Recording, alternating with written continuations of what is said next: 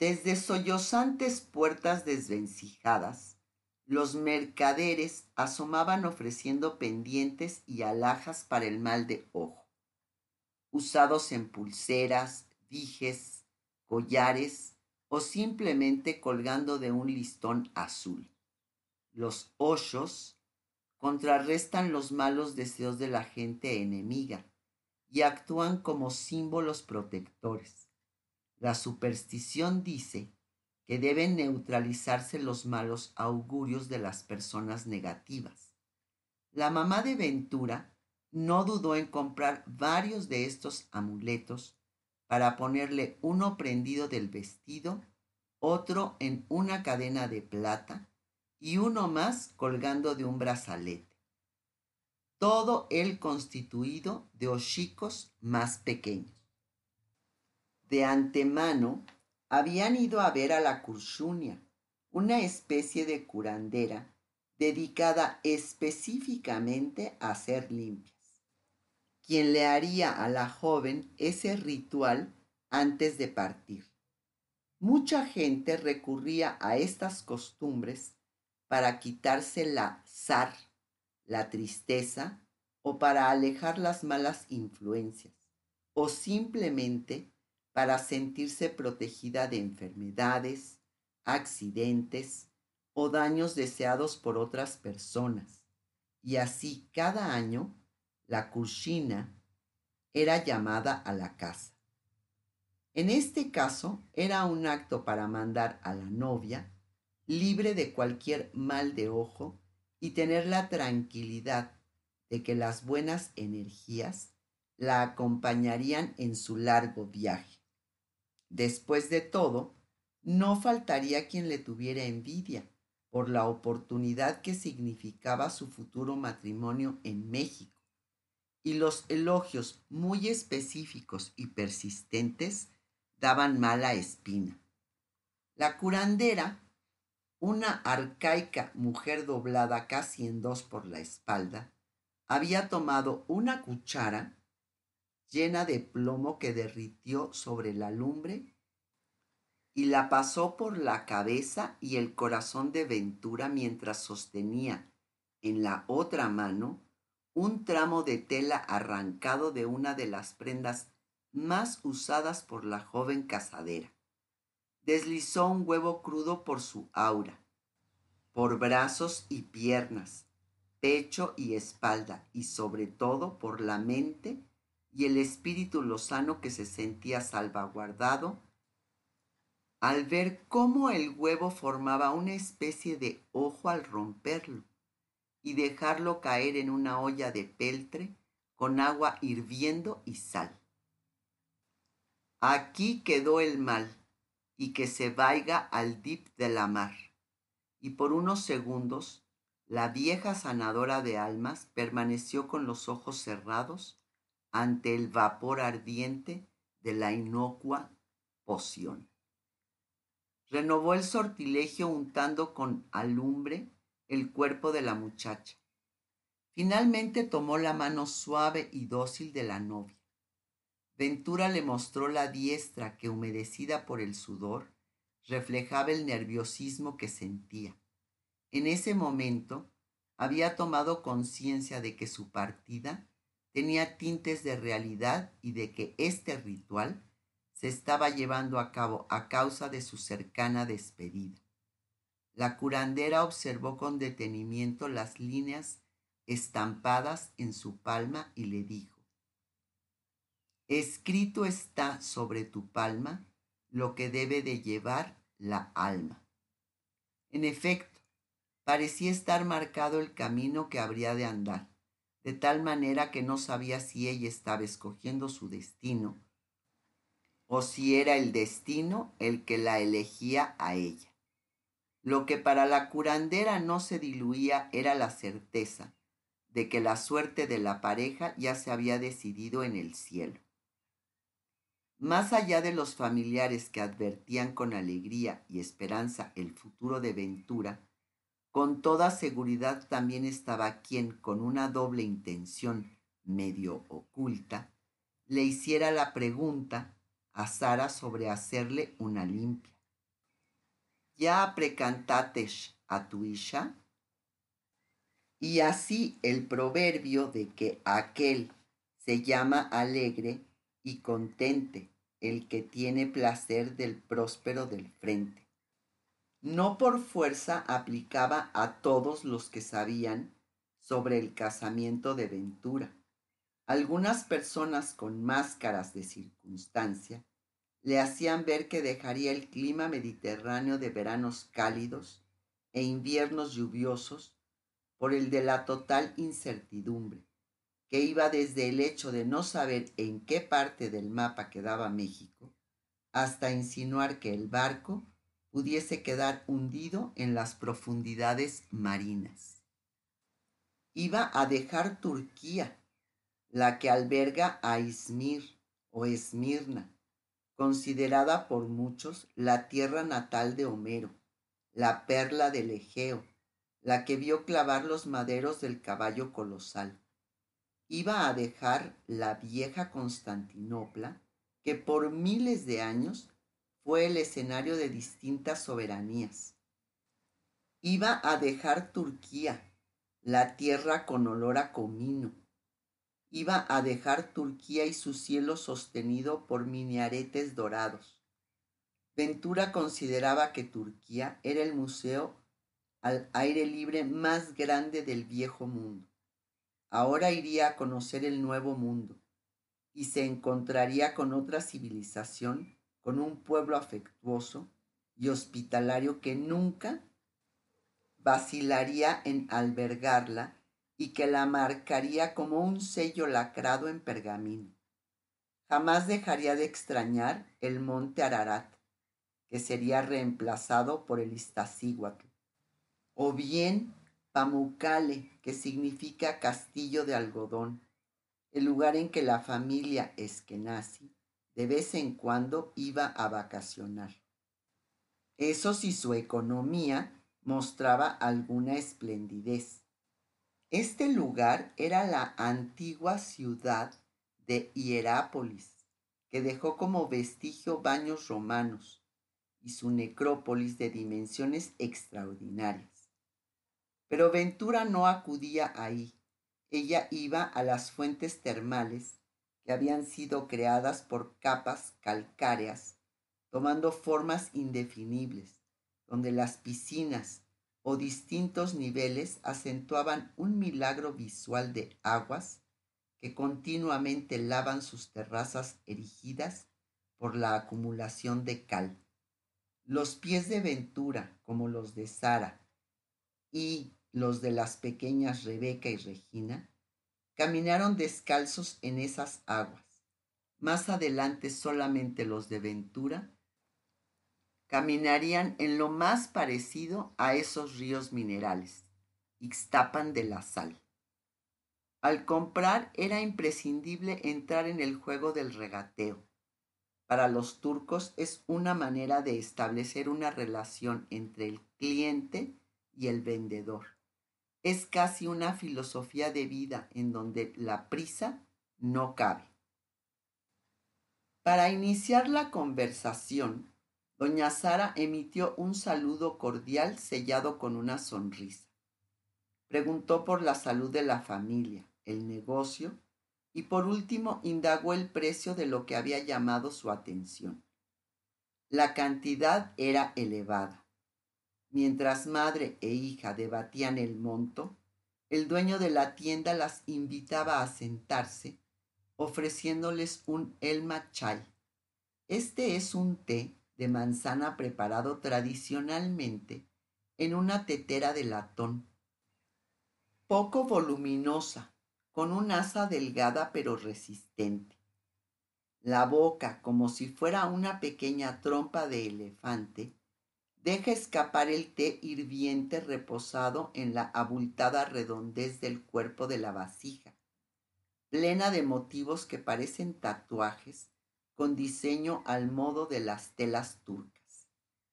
Si acaso la diminuta tapa chocara con cualquier parte de la tetera, al igual que en una copa de cristal de Bohemia, el sonido continuaría reverberando algunos instantes. El elma chai, se sirve en vasitos de vidrio, a veces de colores o transparentes, que tienen una franja de tres rayas doradas, una gruesa y dos delgadas, las cuales circundan la parte más angosta del recipiente, como abrazando la cintura de una mujer bien formada, e invitan a beber el contenido. El vaso descansa en un plato también de latón, que lo recibe en un círculo concéntrico del tamaño exacto donde se posa y reposa el té que en unos minutos habrá de beberse para no perder su calor.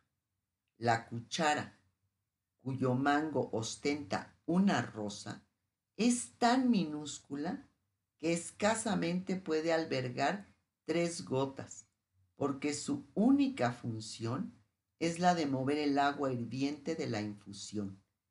Los vasitos se colocan en una charola que repite los motivos grabados. Y al centro ostenta la firma sintetizada del sultán. Sus tres brazos ascendentes, como si fueran cordones trenzados, culminan en una especie de campana que resume la triada de extremidades y se corona con un círculo a manera de asa para transportar el juego de té. Con un tronar de dedos del vendedor, apareció de inmediato un chiquillo que manejaba la charola llena de vasitos de vidrio, como si no tuviera miedo de que se le rompiera. Metiendo tres dedos en el aro, la columpiaba de un lado al otro hasta casi darle una vuelta completa en el aire. No se derramaba ni una gota. Mientras sorbían su ardiente chai, la señora Sara ofreció menos de la mitad del precio inicial. Sabía que a partir de ahí, cualquier importe que consiguiera sería un costo más razonable. Ventura, y chica mía, no quiero que te manque el ocho en América. Me inhierva pensar que allá no tengas nuestras cosas para el buen masal y algo que te proteja del ocho pescado. Doña Sara tenía razón. En México sería difícil para su hija conseguir específicamente algunos de esos amuletos para la buena fortuna y protegerse del mal de ojo. Y se repetía infinidad de veces, ocho malo, habla mala, hay en ara que no nos toque. Deseaba que el mal de ojo, las palabras que dañan y la mirada envidiosa no alcanzaran a su hija. Ventura trataba de disimular su nerviosismo. Sin embargo, sus dedos alterados la delataban cuando enredaba en esto su cabello. Jalaba consistentemente un mechón que había perdido su grosor en esos últimos días, en que el calendario dejaba a un lado su vanidad para envejecer con cada semana que en el sentir de ventura pasaba con inquietante rapidez. Su madre conocía perfectamente los hábitos que la joven repetía cada vez que era presa del temor, pero le tranquilizaba saber que estaría cuidada por ese talismán y su propia autosugestión. Se acostumbraba que si el ojo se rompía, tenía que ser sustituido de inmediato.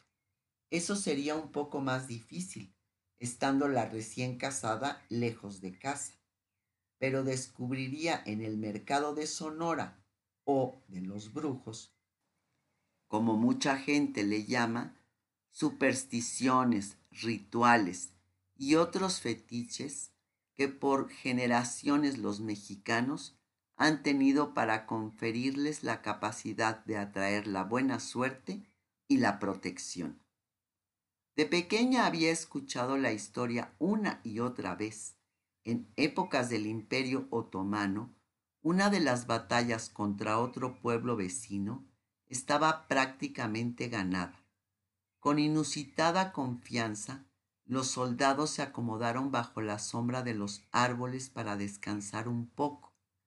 Cayó la noche y el enemigo que los acechaba dio la oportunidad de sorprenderlos.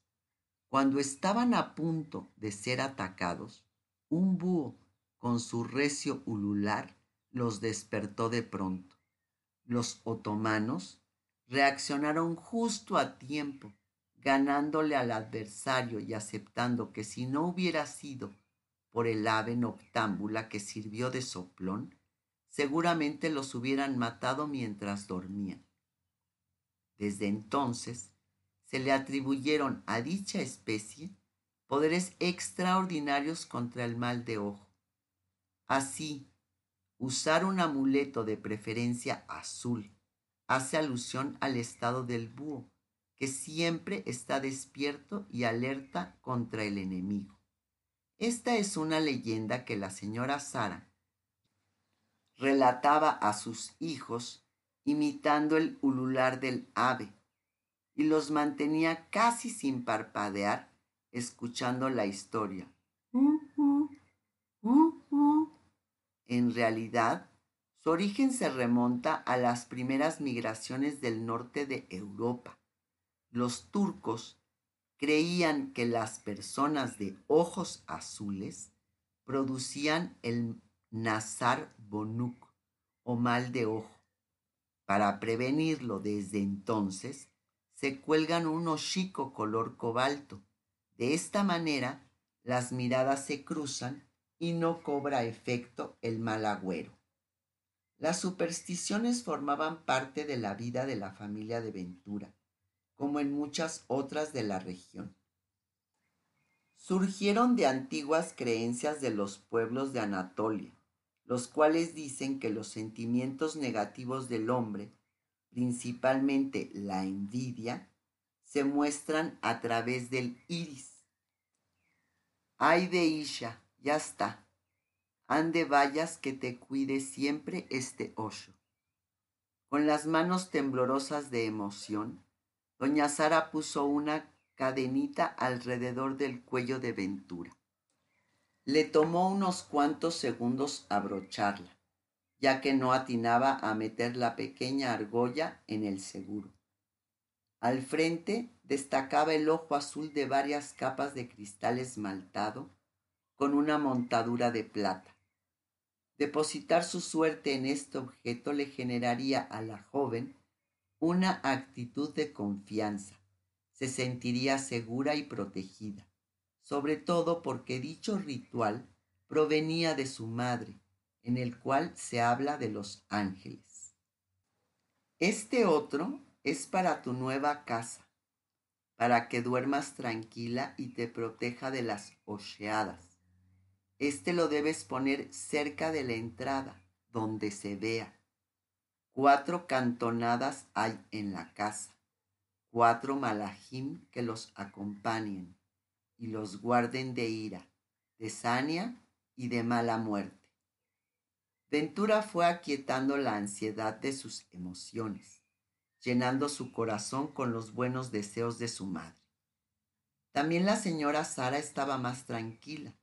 Después de todo, lo primero en su lista de pendientes era comprar tan importante fetiche para su hija. Entre puestos y mercancías, Ventura y su madre cruzaron por las jorobas de las callejuelas del rumbo de Eminonu para llegar al bazar de las especias, el bazar egipcio, diferentes pimientas en grano, frutos secos, esponjas de mar y panales de miel de un delicioso color ámbar custodiarían sus pasos. En su trayectoria observaban a hombres, jóvenes y viejos, sentados en cajas de madera jugando shesbesh, el pasatiempo oficial de los turcos, un juego de fichas parecido al bagamon, y bebiendo el refrescante raquí. Los techos de teja roja albergaban la vid entrelazada que se tendía desde las ventanas para trepar a lo alto de los balcones, proveyendo de sombra y fruta a sus inquilinos. De las terrazas tramadas con enredaderas, colgaban las tradicionales alfombras, los quilims de lana, y los shirvan eran desempolvados por las señoras. Las esposas de los que pasaban el tiempo en torneos de shesbesh, quienes pegándoles con un palo, sacudían meses de costumbres que datan de siglos. Luego descansaban de tan fatigosa tarea con una buena taza de café turco sade, sin azúcar, acompañado de un vaso de agua para limpiar la boca del espeso y amargo asiento.